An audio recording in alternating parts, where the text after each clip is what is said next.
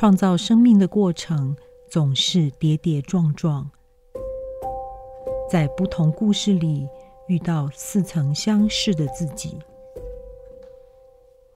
我们用声音建立云端的避风港，为每一位辛苦的你加油打气。欢迎收听助运啦啦队。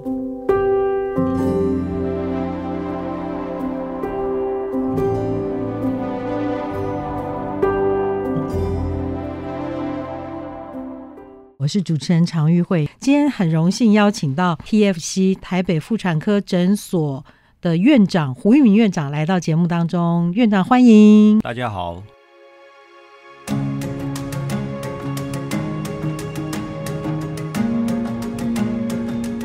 为大家介绍一下胡院长。院长已经哦在生殖的领域三十几年了，而且之前呢是。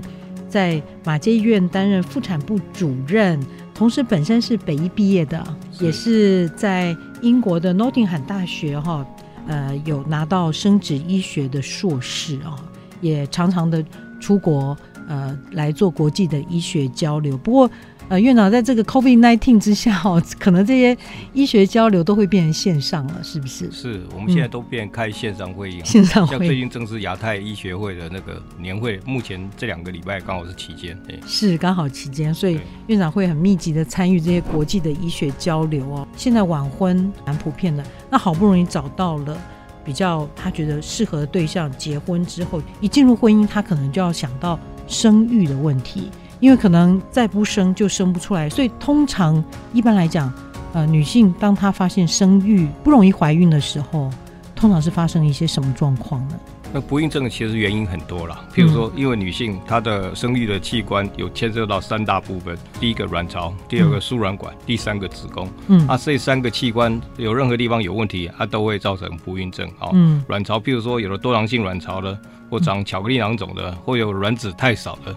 嗯，那个，那这样的话，当然就会不孕症。那输卵管或者有粘连的或阻塞的，嗯，那也会不孕症。那子宫包括子宫内膜里面有粘连的，或子宫有发炎、有感染的，或子宫内膜有长息肉，或子宫有长什么肌腺瘤，各式各样的原因都会造成不孕症。嗯，所以卵子的这个产地就卵巢要有哈，然后鹊桥要通，然后宝宝的呃着床的地方、生长的这个地方基地要好哈，才能够。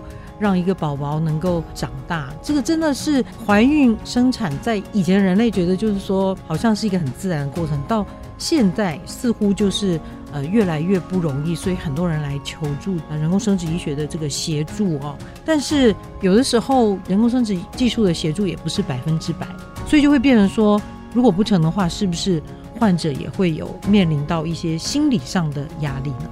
其实，因为试管婴儿全世界都没有百分之百会成功。那最重要的原因，第一个，常常有时候卵子过少或胚胎不好，嗯，那怎么办呢？唯一的办法就是再做一次，给自己多一次机会啊。那下次可能产出来的卵子或胚胎，可能它的品质或数量可能会稍微会略有改进，好，所以就增加成功的受力。那再做一次，其实最大的问题就是还是经济的压力哦。嗯，不管怎么样，每次做一次试管婴儿都要花费不少。那这些花费真的，其实因为它的整个的。科技的流程，还有它的设备哦，以及药物，这些都是南瓜在里面哦。像一台试管可能就是十多万哦，那么薪水界也要拿出这一笔钱来，可能就是真的有点困难。所以之前院长，你们团队是怎么样来做呼吁的？因为我们观察我们的门诊的病人啊，其实绝大多数啊、嗯、都是薪水阶级啊，百分之八九成啊都是薪水阶级。那薪水阶级其实，因为在台湾普遍要领到高薪的话，那个都是比较高龄的啦。那如果年轻的夫妻两个一起工作，嗯、其实双薪阶级要负担试管婴儿费用还是有困难。第一个办法就是存钱，有时候要存了好几个月才做一次试管婴儿。那、嗯、或者是说另外一个办法呢，就是跟 跟家长长辈借或父母亲借。但是家长长辈有的经济能力还不错的，那当然就会说他们也希望老人家需要抱孙子，就会供给这些年轻人。嗯，就是说，如果年轻人他虽然有薪水，他也有稳定的工作，他也不算是低收入工作，要去做一次试管婴儿，还是压力非常大。所以这个就是需要国家社会帮忙的地方。是，是那过去的政策是考虑在中低收入户的，可是对政府对中低收入户是有一定的严格的标准。好，那但是我们现在病人绝大部分都不符合中低收入的标准，嗯，可是他们还是需要很大的帮忙。所以才需要受到政府的介入啊。那我发现其他国家，像欧洲国家，普遍都有那个政府的帮忙。不要说西欧社会福利比较，这些亚洲有些周周边的国家，日本、韩国，甚至新加坡，大概都有都有政府的帮忙在补助啊。台湾现在人口出生率已经全世界倒数第一了。对呀、啊，之前 CIA 美国中情局啊，他关切到全世界这个整个少子化的问题，然后就调查了两百多个国家，对，然后发现。倒数第一名竟然就是台湾，竟然就是我们呐、啊！对对，那我们的生育率现在到底是多少？